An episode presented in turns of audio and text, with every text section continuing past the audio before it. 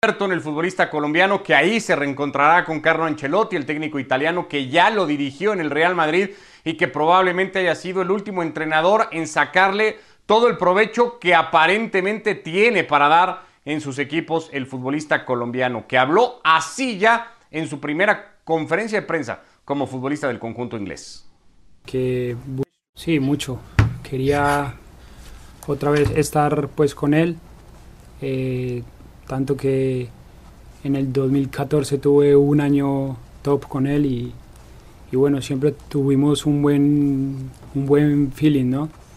Entonces, bueno, ya que estamos aquí, está en un club bueno, es un club que tiene historia también y bueno, y ahora que busco poder también jugar y, y poder estar, estar aquí con él, es una buena chance, es una buena chance de, de poder hacer cosas buenas juntos y para que le demos al club eh, triunfos también.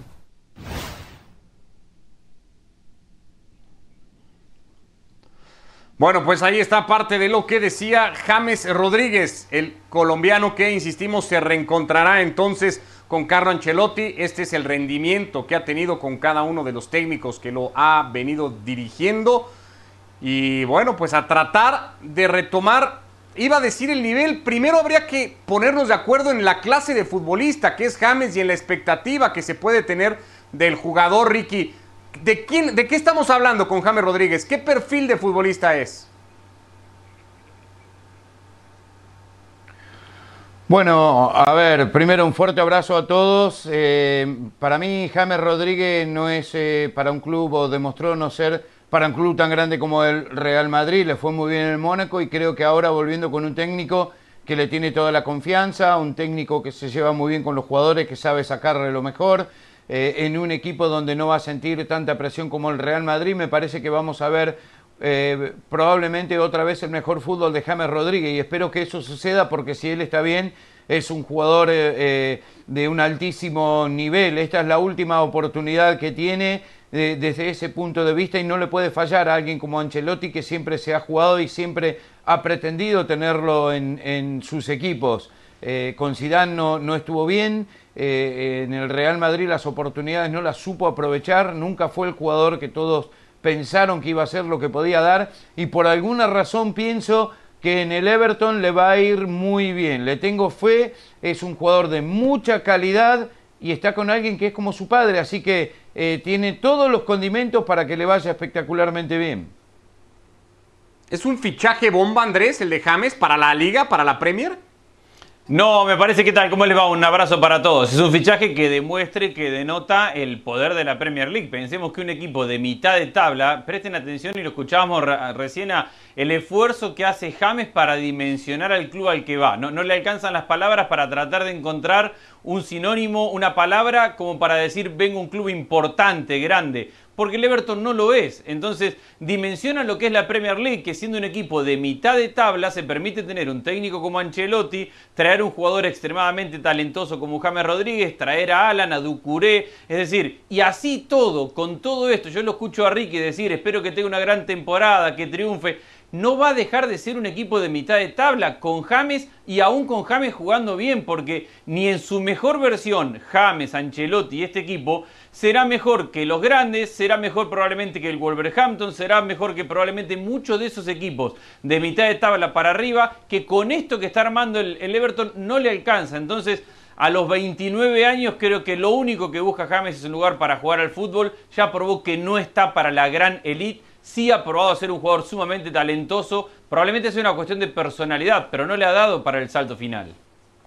¿Con qué ánimo se fue de Madrid, eh, Manu James Rodríguez? ¿Se fue resignado que tenía que ir al Everton? ¿Se fue entusiasmado por el cambio de liga y de país? ¿Cómo salió? ¿Qué tal? ¿Cómo estáis? Se fue huyendo. Se fue huyendo porque no había acuerdo de ninguna manera con Zinedine Zidane, al que todo el mundo le alabamos su gestión de vestuario, pero que cuando se le atraviesa un jugador, y hay muchos ejemplos de ellos, ahí están Bale y el propio James, al final, por eh, una razón o por otra, por culpa del jugador o por culpa del entrenador, no consigue recuperarlos. Se fue huyendo y se fue buscando un sitio donde le dieran algo de calor. Pero dicho esto, James también ha provocado a lo largo de su carrera la situación que está viviendo. Si repasamos cómo llega al Real Madrid, llega después del Mundial de Brasil como el antojo en aquel momento del galáctico de turno de Florentino Pérez. Y llega un equipo donde había overbooking de centrocampistas y donde, si repasamos la única temporada que hizo con Ancelotti en el Real Madrid, jugó más veces por la banda derecha que en su posición natural en el centro del ataque o por detrás de, o por detrás del delantero. No podía competir con Bale, no podía competir con Benzema ni con Cristiano y tuvo que compartir con Isco muchos momentos.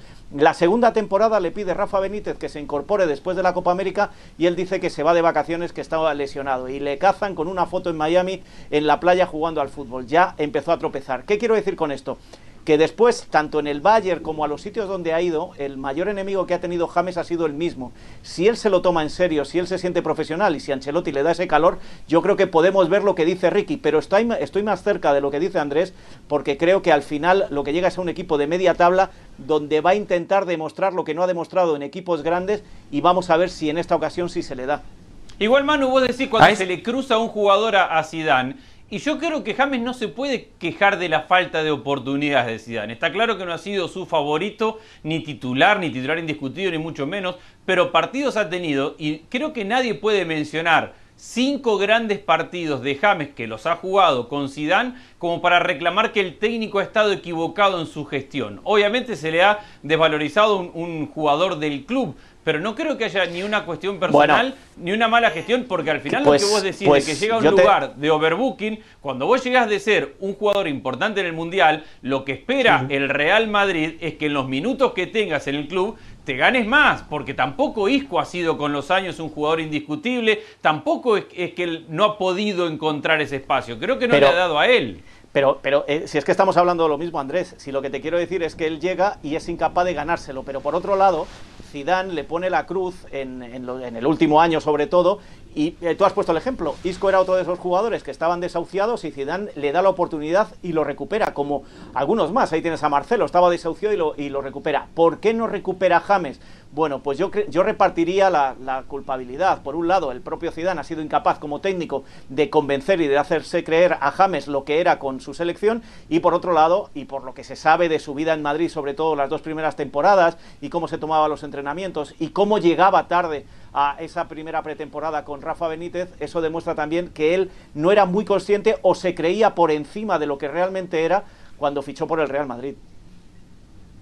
Sí, yo creo que eh, esos dos casos en particular, ya en algún momento lo habíamos hablado, Manu, tiene que ver con la voluntad eh, también de, la otra parte, a la fuerza ni los zapatos. Zidane recuperó, creo, a los futbolistas que quisieron que los recuperara. No sé si Bailey y James entraban en ese saco. Hay, hay, hay, algo que no sabemos y que supongo que dentro de 10 años en algún documental de esos que le gustan a Andrés de, los equipos de fútbol y del interior de los equipos de fútbol, alguien nos lo mostrará. Pero la sensación que hay en Valdebebas, más allá de lo de Bale con, con Zidane, es que James ha vivido una historia parecida a la sombra de la de Bale. No se ha hablado tanto de la de James, pero algo raro ha tenido que suceder en ese vestuario para que el propio James incluso en los últimos partidos le pidiera a Zidane ni tan siquiera viajar. Ahora, pero ojo, Manu, a ver, pensemos en la temporada y en los jugadores que ha, entre comillas, recuperado Zidane. Desde que regresó Zidane, jugadores que estaban prácticamente borrados, les ha dado oportunidades, como bien decías, a Marcelo, a Isco, arrancó la temporada con Bale siendo titular la mayor cantidad de los partidos y ha jugado varios partidos James. De estos que estamos nombrando, ninguno se ha ganado el puesto de titular indiscutido. Marcelo es el que más ha jugado. Isco ha terminado la temporada sin jugar, teniendo oportunidades. Bale ha terminado la temporada jugando golf y pensando en otra cosa. Y James sin chances tampoco. Entonces yo no sé si cargarle la culpa a Zidane. Zidane le ha dado oportunidades a todos y repito, Isco tampoco juega, ¿eh? Isco tampoco ha sido importante en la parte final de la temporada. Veamos cuántos y minutos sin embargo no se ha quiere tenido. Marchar. Bueno, porque estará cómodo, porque cobrará ah. bien, porque le gustará ser jugador del Real Madrid, lo mismo que hizo James en los últimos 2-3 años, que no se quería marchar porque estaba feliz de la vida de tener la camiseta del Real Madrid, cobrar el salario del Real Madrid. Ahora, decime que Isco fue importante en la temporada del Real Madrid. Decime que el Real Madrid ha tenido una gran contribución de Isco de Marcelo para ser campeón. Y no, están al mismo nivel.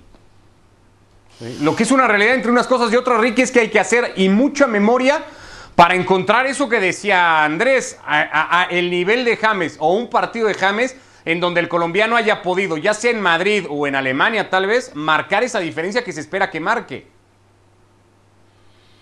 No, no, se perdió James. Una vez que llegó al Real Madrid, su paso por la Bundesliga, la vuelta, no tenía la cabeza en el, en el lugar adecuado. Acá la culpa 100% de James, porque James eh, no se olvidó de jugar al fútbol. Eh, James es un crack con la pelota, pero que por alguna forma se sintió incómodo, de alguna manera quizás se sintió intimidado en un equipo donde no le gusta pelear por un puesto, donde tiene que estar asegurado la titularidad y es ahí donde él responde más.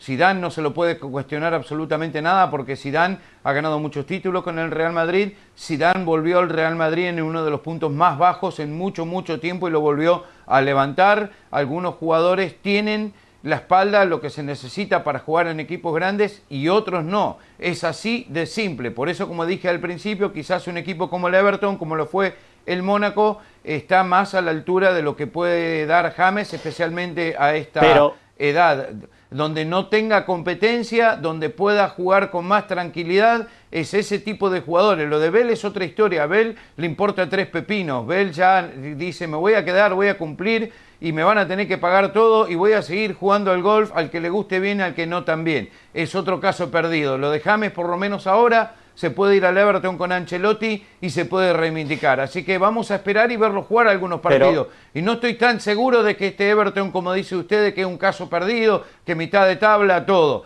Año entrando con Ancelotti, dos o tres buenas incorporaciones, está peleando por puestos europeos. De eso sí estoy seguro. no estoy de acuerdo con ustedes.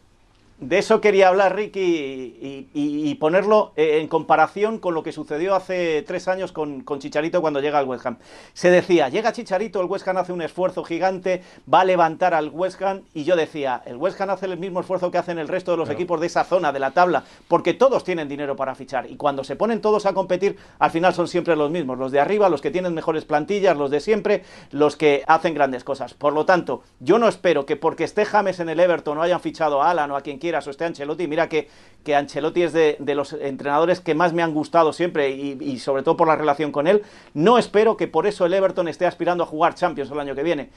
Eh, y, no espero que James resucite absolutamente en un equipo como el Everton. Seguramente, como dice Ricky, sí, es, es el, la talla justa de, de equipo para un jugador como él pero que no, no, se nos nuble la vista porque hayan pagado 30 millones de euros ni porque sea la Premier. El, eh, James va a no James un partido y, ya le están dando con un palo.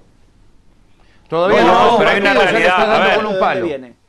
Yo hay una realidad. De dónde viene y si analizamos de dónde viene podemos saber muy claro hacia dónde va. No es justo. No, bueno, pero hay una realidad, Ricky. A ver, pasaron tres o cuatro técnicos dentro del Real Madrid. O sea, no puedes decir hay un técnico que se lo agarró personal con James. Pasaron tres y James no se consolidó. Pasó por el Bayern de Múnich y no se consolidó. Entonces está para esto, para un equipo de mitad de tabla, donde él entra al vestuario y diga: Yo soy James Rodríguez, yo jugué un mundial, yo gané Champions con el Real Madrid. Y los compañeros que tengan alrededor lo miren con cierta admiración y jueguen para su fútbol. Ahora, de hacer esto un equipo capaz, olvídate de Champions, capaz de meterse en la Europa League, lo veo muy difícil porque hay equipos mucho más armados. Yo Europa League no, Andrés. Y hay equipo, Europa League hay equipo mucho más armado. Pero es, pero es que hay, hay siete u ocho equipos en Inglaterra con mejores futbolistas que James Rodríguez. El tema es ese, Ricky. A ver, contá, los dos de Manchester, más Liverpool, más el Arsenal, eh, más el Chelsea, ahí ya tenés cinco, el Tottenham, el el propio Wolverhampton. Claro. por eso tenés por lo menos 7, 8 equipos. Y bueno, pero viene repitiendo tres años, Manu, de estar ahí arriba. ¿eh? Bueno, no, y ya es una casualidad de una temporada. Pero eso no significa que el Everton no tenga equipo para competir para un, para un puesto de Europa League. No estoy de acuerdo. Creo que lo tiene. Y aparte, no se olviden que está Ancelotti de técnico. Un detalle nomás. ¿eh? Bueno, ya que están ya que estamos con Ancelotti, Ricky, ya que estamos con Ancelotti, con la Premier, eh, Ancelotti con, el currículum que tiene, ¿no? como para ponérselo encima a cualquiera y decir, acá estoy yo. Ahora Marcelo Bielsa, que ni más ni menos debutará en Anfield. Acá vemos algunos de los nombres más destacados de esa lista que ya vemos eh, o, venimos mencionando. Lo de Lampard y Arteta con Chelsea y con eh, Arsenal. El enorme trabajo que creo que ha hecho Espíritu Santo con el Wolverhampton. Estamos hablando, Andrés, de la liga que tiene a los mejores entrenadores hoy por hoy. No, sin lugar a dudas. Y yo creo que el gran avance de la Premier en los últimos cinco años fue darse cuenta que podía invertir todo lo que invirtiera en jugadores, que si no traía los mejores técnicos de Europa, su fútbol no iba a competir.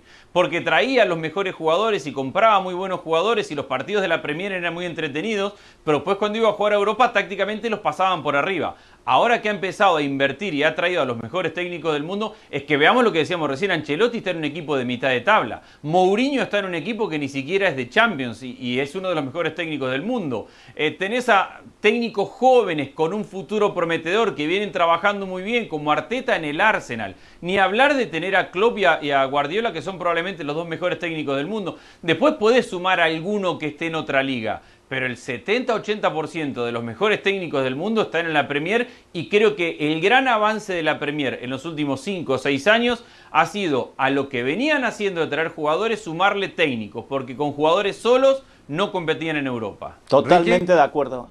Dale, Manu, perdón. Eh, Totalmente de acuerdo. Y os añado un dato más. Fijaros cómo es la Premier, que este año no hay ningún entrenador nuevo. Eh, hay cuatro que eh, debutaron con sus equipos la temporada pasada. Es eh, Mourinho, es Ancelotti, es Mois y es Arteta y Arteta. Esos cuatro debutaron, pero no ha habido renovación de banquillos, y no es por dinero, ¿eh? Y no es por dinero como en algunos clubes que no ha habido renovaciones de plantillas en el resto de Europa por, por la pandemia y por, por, la ruina que les está suponiendo. Es decir, se están manteniendo los, eh, los proyectos, se les está dando oportunidades a gente como Lámparo, como Arteta, y encima les está funcionando. Entonces, yo creo que, como dice Andrés, para mí, la clave de esta Premier, más allá de los jugadores, ha estado en que le han dado la vuelta al fútbol tradicional británico. En un país de tradiciones donde es muy difícil cambiar la hierba de Wimbledon, por poner algún ejemplo, en el fútbol consiguieron con entrenadores europeos de primer nivel cambiar el fútbol y el año pasado los cuatro finalistas de las competiciones europeas fueron ingleses, este año no lo han sido. Yo por eso decía que aquello no me parecía una tendencia, pero sí que había mejorado más allá del dinero, más allá del dinero, había mejorado la Premier gracias a los entrenadores. Ricky. Sí, era sumamente necesario que los equipos de la Premier contraten a los mejores técnicos de Europa fuera de Inglaterra, porque en Inglaterra no hay buenos técnicos, eh, ya hace mucho tiempo que no hay. Los técnicos en Inglaterra es como la cocina inglesa, puro fish and chips, nada más. Es muy desabrido. Y, y ahora tenés técnicos que han ganado en otras ligas, que llegan con otras ideas. Y esa, y esa lista, Ricardo, que mostrábamos de técnicos, todos con con distintos estilos de, de juego, em, que lo hace realmente espectacular. A eso le sumás que cada vez traen más jugadores de calidad de primer nivel y hacen que la Premier sea sin lugar a dudas la liga a seguir. Es la más, es la mejor, es la más importante hoy por hoy. Eh, y no tiene, no tiene techo. Entonces eh, siguen con esa ideología. Em, y lo bueno de esto que cuando tenés tantos buenos técnicos, eh, uno se va empujando uno al otro permanentemente, van levantando el nivel permanentemente porque saben que no pueden aflojar ni siquiera un poco. Ahora, Andrés... Aparte te traen otra cosa, te traen otra cosa los buenos técnicos. Se, ha alejado el fútbol inglés del, del, que era, de transiciones, de ida y vuelta y tirar centros y pelotazos para un cabeceador. Y hoy tenés equipos con defensa de cuatro, equipos con defensa de tres, equipos que presionan arriba, equipos que transicionan bien, equipos que juegan desde la posesión. Es decir, hoy el abanico táctico y de oportunidades que tenés dentro de una liga es probablemente uno de los, no, es el mejor de toda Europa. Sumale que tiene un técnico de la jerarquía, del reconocimiento, de la trayectoria de Marcelo Bielsa ascendiendo, que tiene a Ancelotti en un equipo de mitad de tabla, es decir, que eh, son tan prestigiosos los técnicos para ir a la Premier que aún en equipos de mitad de tabla para abajo se dan el gusto de traer a técnicos que son sumamente reconocidos en el mundo y ha enriquecido muchísimo tácticamente y las alternativas que tiene la Premier. Ahora Andrés, a la cabeza de todos ellos discutiendo quién va arriba y quién está abajo entre Klopp y Guardiola, probablemente, ya decías tú, eh, eh, los dos mejores, casi eh, sin discusión. Guardiola, por ejemplo, pues sigue teniendo el pendiente que arrastra desde que se fue de Barcelona, que no pudo eh, cumplir en Alemania y que de momento sigue sin poder cumplir en, Inglaterra.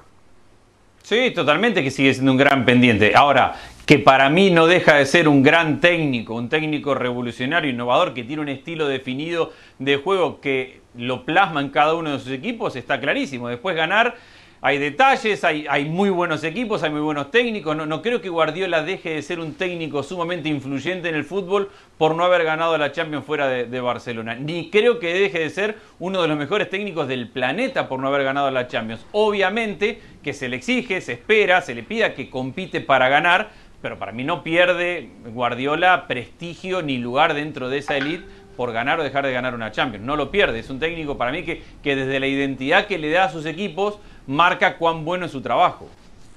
Eh, ¿Cómo le va a ir a, Bielsa en esa presentación que va a tener eh, Manu como para sumarse a esa lista de técnicos el próximo fin de semana en Anfield?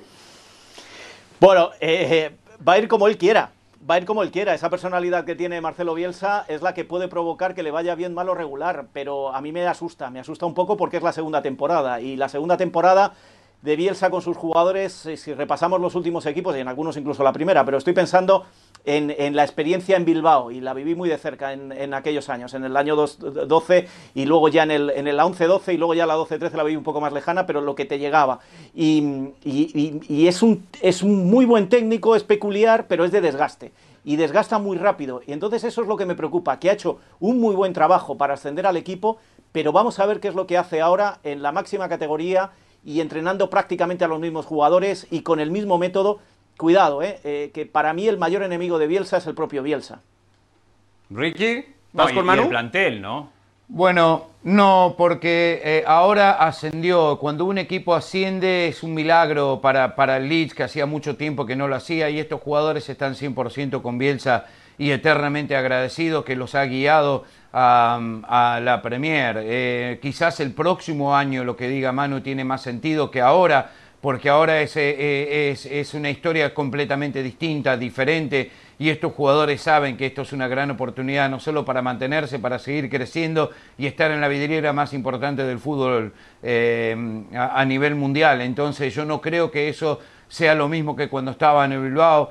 Em, que por supuesto le exige algo que es imposible. Ahora Andrés, lo que eh, le va a exigir del equipo también como otro, digamos otro tema a superar que tendrá Bielsa. Sí, a ver, no es que tiene un problema a superar, yo creo que es un caso donde el técnico y su sistema está por encima de sus individualidades. A ver, no tiene este plantel, al menos ahora en los refuerzos que ha tenido y viniendo a ascender, mega estrellas. Va a jugar, cuando decías, cómo hacer su presentación contra Liverpool. Y bueno, Klopp puede tener de su equipo un mejor, peor o, más o menos partido, pero te lo puede salvar. Salah, Mané, Firmino, no sé, ponerle nombre, Alexander Arnold, Robertson, Van Dijk, tenés una serie de individualidades que te pueden resolver un mal día. El caso de Bielsa y de Leeds es un caso de un equipo recién ascendido que no ha tenido una mega inversión para sumar figuras y cuyo primer objetivo va a ser tratar de mantener la categoría porque no tiene ese nivel de jugador, no tiene esa jerarquía de jugadores que te pueden salvar un mal día colectivo o que te pueden solucionar un partido. Es la esencia del sistema de su técnico por encima de lo que den sus individualidades y dependen de ese sistema. Y fíjate, fíjate en otra cosa, em, eh, completando lo que decía antes Ricky, no, están en, la máxima categoría y esos jugadores van a matar. El Athletic llegó a Europa, llegó a la Champions y, Bielsa se acabó marchando. Pero más allá de eso, lo que quería, y, y, siempre lo digo cada vez que hablamos de las diferentes ligas europeas y de la temporada que está por empezar, o que ya ha empezado, como ha empezado en Francia, por ejemplo, no sabemos qué va a suceder. Eh, eh, no sabemos con qué preparación física llegan los jugadores, jugadores que no han tenido vacaciones, que no han tenido, eh, sobre todo los equipos de arriba, los que llegaron a Lisboa y, en Alemania en la Europa League, no han tenido un descanso, se han marchado con sus selecciones, la mayoría de esos jugadores no han hecho pretemporada, van a llegar ahora y nada más llegar, van a empezar ya a jugar partidos y partidos muy intensos.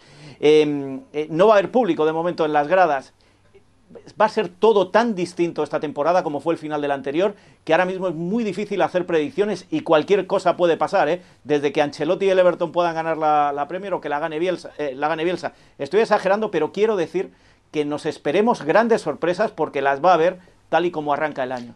Igual apenas estás exagerando, ¿eh? eh no, estás recontra exagerando, Manu. Te fuiste por la rama, pero no importa, no me extraña eso. Yo lo único que les quiero decir lo único que le quiero decir que no me dejaron terminar es que no estoy de acuerdo con lo de Guardiola. Guardiola quedó Guardiola quedó a años luz del Liverpool en la Premier y quedó eliminado por el Lyon, como que ustedes se olvidaron y de repente, claro, descubren el agua tibia diciendo un gran técnico Guardiola. No, en serio, claro que es un gran técnico, pero, eso no significa que no tuvo un año desastroso el año pasado, quedando eliminado con el Lyon. y ya a mitad Ah, del que- campeonato que Zidane había perdido 17 la, la Premier. ¿De qué me están hablando? Igual que tu Zidane quedó a 17 puntos del Madrid y a 18 las dos últimas temporadas que ganó la Champions. Claro, claro. Se ven las Oye, cosas y ya- ¿no? Una vez es y ya que otra no Liga. nada. Y ya que estamos con decepciones, Ricky, ¿cómo estuvo lo de Mou y qué esperas de Mou en este que será su segundo año, que además él presume tanto, ¿no? En sus equipos, después de, Sí. creo que el fiasco que tiene que ser el relevo que terminó tomando de Pochettino por cómo terminó con el equipo, ¿no? Ah, lo, de, lo de Mo ha sido espectacular el año pasado y espero y creo y estoy seguro que va a ser aún mejor esta temporada. Va a ser uno de los grandes protagonistas con un Harry Kane ya recuperado arrancando de cero. Son todos, yo a Mourinho nunca lo voy a dar por descontado y va a pelear hasta el final. Graben este programa, va a ser protagonista hasta el final Nunca peleando pensé por que la Ricky y yo Premier. estuviéramos de acuerdo en algo. Mourinho lo único que tiene a favor es que el arranque de temporada, las primeras 10, 12 fechas de la Premier, son muy favorables para el Tottenham. Habrá que ver si es capaz de construir a partir de eso. El equipo no ha invertido en mejorar este plantel. Y yo ya te lo dije, Ricky, o no clasifica a Champions o no termina el año. Pero no veo ese éxito que vos estás viendo. Bueno, Que poco sí. confiáis en Mourinho. Sí. No, no, no lo quiere. Sí, sí. Dice que ya se Muy le terminó poco. el cuarto de hora, todo eso. Después se la pasa mirando lo, lo- Va a empezar lo- bien, la ¿eh? serie de Mourinho y le encanta. Va a empezar bien. No, no quiero que vengas dentro de cuatro o cinco fechas a decirme, mirá Mourinho lo que está No. haciendo porque te estoy anticipando. Es mucho más entretenida la serie que ver los fácil. ¿Sabés qué partidos de los equipos de Mourinho, Ricky, eso sí es cierto. ¿Sabés lo que pasa, Ricardo? Que en cuatro o cinco fechas, cuando a Mourinho le va bien, André va a empezar a decir que no, que al final, que qué sé yo, que eran fáciles los primeros 10 partidos, que esto, que lo otro. Pero si Pero lo dijo Enrique, no hay en que, cuatro o no hay cinco que ser fechas tan hablamos. inteligente, ¿no? En cuatro no, no hay o que ser brillante. Hay que tomarse cinco minutos, mirar el calendario y decir, a ver, ¿contra quién juega? Y tiene 10 partidos fáciles, Mourinho. El no es no ni en gracias ni culpa de él. No sabe de fútbol. Y que- y- y que en acaba de decir que no hay partidos fáciles en la Premier. Manu. No Ah, le des cuerda, entendiendo. Manu. No Vamos a ¿Sabéis Italia eh, mejor. eh, pero pero me, me hubiera gustado escuchar a estos dos en los peores momentos de Mourinho cuando yo le defendía los palos que me han llegado a dar en fuera de juego. ¿eh? Y ahora ya Ricky se va subiendo al caballito. Ya le va gustando Mourinho. Eh, eh, me va a costar vos estás loco, yo este me subí verás a cómo caballo te- antes bueno. que vos mucho tiempo, mano. ¿De qué estás Sí, hablando? Sí, sí, sí, ¿De qué sí, estás hablando? no Preguntale a llamaba. Ricardo. Preguntale a toda la producción de fuera de juego. Sí, ¿Quién yo- fue el primero en, en- en Diez defenderlo a Mourinho a muerte? Sin escuchártelo. Yo fui, preguntá, No, no- averiguá no primero. Hacé llamada, que siempre hacé de- llamada. Llamá, llamá de- a la gente Mourinho. conocida tuya y averiguá qué es lo que mejor Bueno, hace. ¿qué pasó? ¿Qué pasó Andrés con ahí. Tonali que estaba que estaba amarrado, bueno, no sé si amarrado, pero muy apalabrado y muy encaminado para ir al Inter y que termina llegando al Milan, un futbolista muy pretendido, con muchísimo talento y que termina reforzando al equipo de Milán, pero al que nadie pensaba que, que iba a terminar llegando. Pasaron dos cosas. Una, la reunión de Conte con el presidente del Inter, donde cambiaron por completo la estrategia de mercado. Es decir, el Inter tenía un plan de traer a Tonali, de traer algunos jugadores jóvenes para apostar a mediano y a largo plazo, y Conte en su reunión con el presidente lograron o acordaron cambiar por completo la estrategia. Entonces, en vez de traer a Tonali, traen a jugadores como Kolarov y ven otro tipo, otro perfil de jugador más veterano, con experiencia, más consagrado, para salir y para ganar ya. Eso, sumado a que el Milan fue con una oferta similar y que Tonali desde chico es hincha del Milan, han hecho que el equipo de- del Milan hoy tenga uno de los mejores refuerzos del año en la Serie A y haya comprado un volante sobre el cual puede construir un equipo a futuro. Tonali o Vidal, Ricky, así si te dieran a elegir. Eh, a ver, para, para el Milan Tonali y para mm, el Inter Vidal, por, por lo que estás diciendo Andrés, porque el Inter ya quiere ganar, ya tiene que competir, necesita experiencia eh, y personalidad, mientras que Tonali se va a ir formando, va a ser titular indiscutible, va a jugar muchos minutos y juega con el club que ama, que eso es un plus impresionante, así que eh, para el futuro lógico Tonali, pero ahora- hoy por hoy en el Inter tiene que ser Vidal. O sea que entiendes las cosas más o menos como podrían terminarse dando a reserva de que se confirme todo lo de Vidal, Sí. que va encaminado a eso, ¿no, Manu? Según se cuenta también desde España. Sí, sí, es lo que se está contando. Por cierto, que no hemos hablado de Luis Suárez, cuidado, no se quede al final. ¿eh? eh Vidal, sí, Vidal acaba saliendo, eso está más que claro. El Barcelona está también empujando a Luis Suárez, pero ahora con que se queda Messi. Se ha hablado del Atlético de Madrid, me dicen desde el Atlético que les gustaría, pero que no pueden hacer esa operación. Así que veremos a ver qué pasa con Luis Suárez. Y en cuanto a Vidal, sí, se marcha. Y lo que se va a decir si se llega a quedar Luis Suárez. En fin, ya lo estaremos platicando. Gracias, Ricky, Manu, Andrés. Gracias a todos, que les vaya muy bien.